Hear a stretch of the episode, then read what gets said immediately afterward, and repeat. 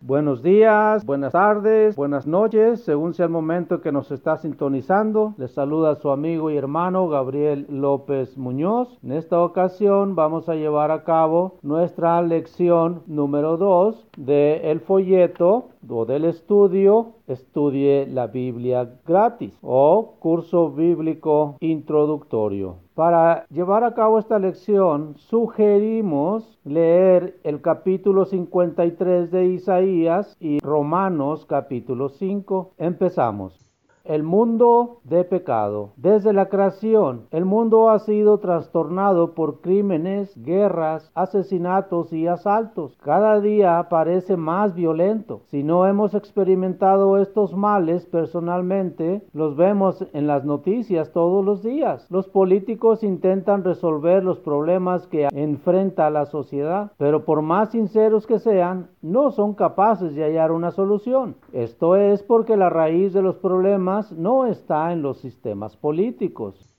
La causa del problema es el hombre mismo. Cada cual tiende a hacer lo que más le agrada, sin importarle las consecuencias para los otros. Un ejemplo de esto es el narcotráfico. Los que venden y los que consumen las drogas solo se preocupan por el dinero o el placer efímero y no les importa el tremendo daño que resulta de sus acciones. El estado del mundo actual testifica cuán graves son las consecuencias de la maldad humana, es decir, el pecado nuestra necesidad. Así como el mundo está trastornado por el pecado, así también ocurrirá en cada uno de nosotros si el pecado nos domina. Si somos llevados por el odio, la envidia, el enojo y demás emociones destructivas. Nuestra vida será una pesadilla. Así leemos en Isaías 57, versículos 20 y 21, que dice, pero los impíos son como el mar en tempestad, que no puede estarse quieto y sus aguas arrojan cieno y lodo. No hay paz, dijo mi Dios, para los impíos.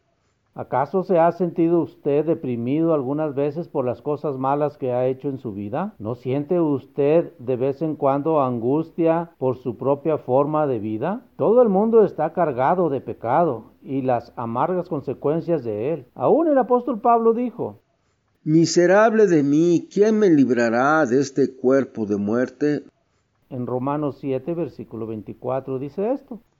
Ni el mismo Pablo podía vencer el pecado. Aunque era apóstol de Jesucristo, él necesitaba ayuda tanto como nosotros la necesitamos el comienzo de la agonía. Cuando Dios creó la tierra, no había pecado ni sufrimiento. El hombre disfrutaba de una estrecha relación con Dios, pero esta relación fue rota cuando Adán y Eva desobedecieron a su Creador. Dios los echó del paraíso y los sentenció a morir, advirtiéndoles que su vida ya no sería fácil. Tendrían que luchar y sufrir. Supieron cuán amargo era el pecado cuando su primogénito Caín mató a su hermano Abel en Génesis 4. Entonces comprendieron la verdad de lo que Dios había dicho en Génesis 3 versículo 19.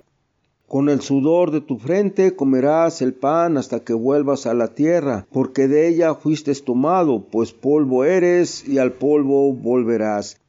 Adán y Eva anhelaban volver a la tranquilidad del paraíso de Dios, pero ya no era posible. Por su desobediencia, ellos y su descendencia adquirieron una naturaleza maligna que les inclinaba a pecar. Habiéndose hecho pecadores, tenían que sufrir las consecuencias del pecado.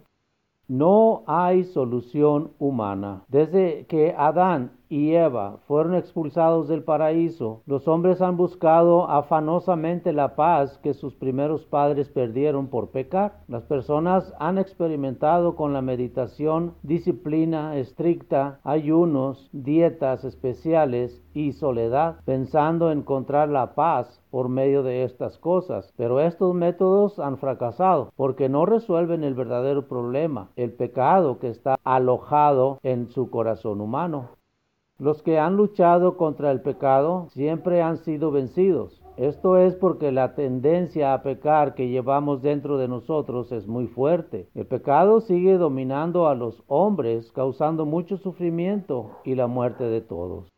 Romanos 5, versículo 12 dice, Como el pecado entró en el mundo por un hombre y por el pecado la muerte, así la muerte pasó a todos los hombres por cuanto todos pecaron. ¿Cómo podemos librarnos del pecado? Estamos destinados a sufrir mientras seguimos en el pecado y no podemos librarnos de él por nuestros propios esfuerzos, puesto que la paga del pecado es muerte, lo dice Romanos 6:23. Tampoco podemos evitar la muerte. La buena noticia del Evangelio es que sí existe una solución al problema. Aunque nosotros no podemos salvarnos, Dios sí puede. Envió a su Hijo al mundo para este mismo propósito. Y nos dice en Juan 3:16, porque de tal manera amó Dios al mundo que ha dado a su Hijo unigénito para que todo aquel que en él cree no se pierda, mas tenga vida eterna. Aunque somos pecadores, Dios perdonará nuestros pecados si creemos en Jesucristo y le servimos. Él es la solución divina al problema del pecado y sufrimiento. El Señor Jesucristo puede librarnos de la muerte eterna y darnos descanso en la vida actual. Él mismo dijo, Venid a mí todos los que estáis trabajados y cargados, y yo os haré descansar. Mateo 11, versículo 28. Lo más maravilloso de Jesucristo fue la vida perfecta que llevó. Él nunca pecó, aunque fue tentado en todo como nosotros lo somos. Vamos a Hebreos 4 y versículo 15 porque no tenemos un sumo sacerdote que no pueda compadecerse de nuestras debilidades, sino uno que fue tentado en todo según nuestra semejanza, pero sin pecado.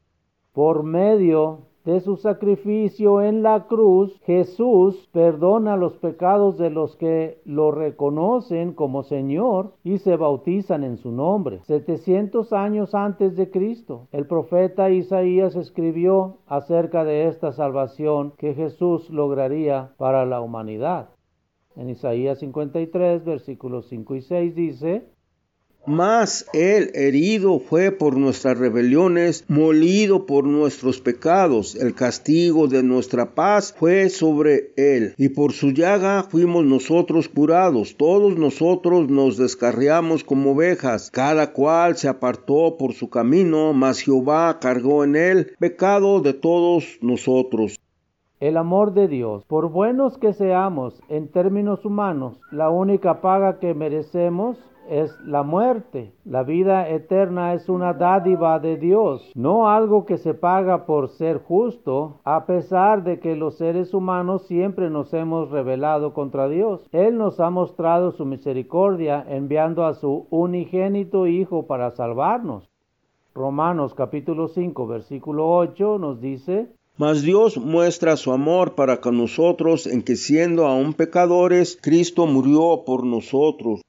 Y primera de Juan 4, versículos 9 y 10 nos dicen, el amor de Dios para con nosotros en que Dios envió a su Hijo unigénito al mundo para que vivamos por Él. En esto consiste el amor, no en que nosotros hayamos amado a Dios, sino que Él nos amó a nosotros y envió a su Hijo en propiciación por nuestros pecados.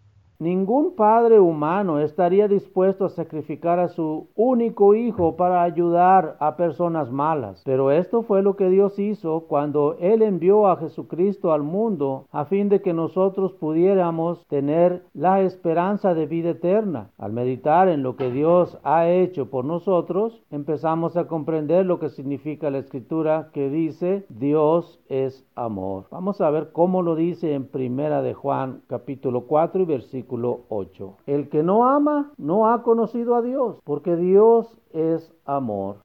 Nuestra responsabilidad. Dios nos ha mostrado su amor, no solo para que lo recibamos, sino también para que lo reflejemos a nuestros vecinos, amigos, familiares y aún a nuestros enemigos. El apóstol Juan explica nuestra responsabilidad en 1 Juan 4, versículo 11. Amados, si Dios nos ha amado, así debemos también amarnos unos a otros. ¿Qué es amar a los otros? No es solo afirmar yo quiero a todo el mundo. Tenemos que reflejar el amor de Dios amando como Dios ama por nuestras acciones. Nos dice en 1 Juan 3, 17 y 18. Pero el que tiene bienes de este mundo y ve a su hermano tener necesidad y cierra contra él su corazón, ¿cómo mora el amor de Dios en él? Hijitos míos, no nos amemos de palabra ni de lengua, sino de hecho y en verdad.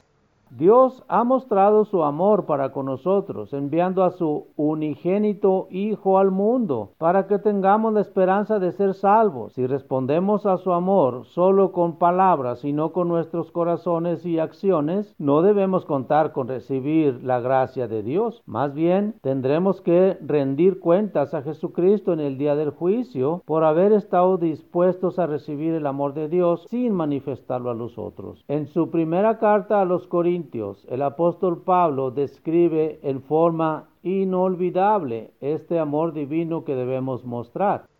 En 1 Corintios 13, versículos 4 al 7. Vamos a ver cómo dice.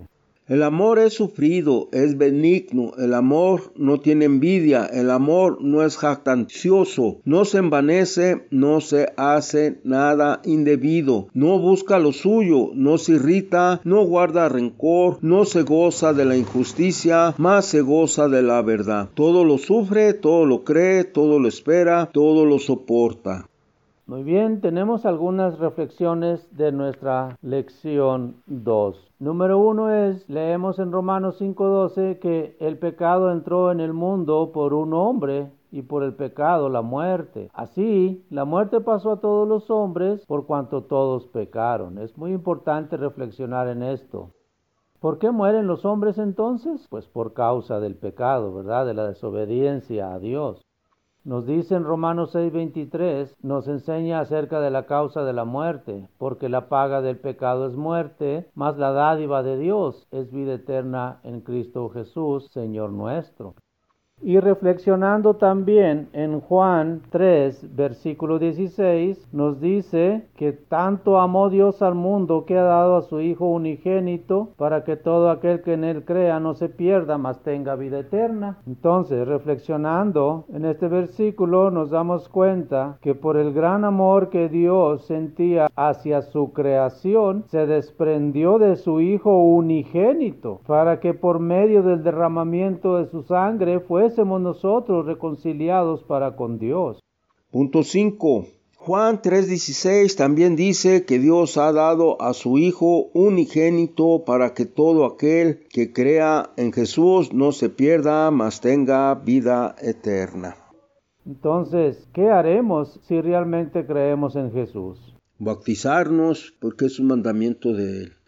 Muy bien amigos, esta ha sido nuestra lección número 2. Espero y les haya sido de mucho provecho y les deseo sinceramente que Dios los bendiga mucho en el estudio de su palabra. Y ya saben, como siempre, si tienen alguna duda o alguna pregunta, no dude en llamarnos. Si gusta hacerlo vía telefónica, estamos en el 33 10 19 38 38. Si gusta hacerlo vía electrónica, estamos en estudiosbiblicosmexico.gmail.com o www.labiblia.com. Ahí estaremos para atender todas sus dudas y preguntas que les surjan con mucho gusto. Sin más, se despide su amigo y hermano Gabriel López Muñoz y nos estaremos escuchando en la próxima lección 3, el regreso de Jesucristo a la tierra. Así se intitula. Muy bien, hasta la próxima.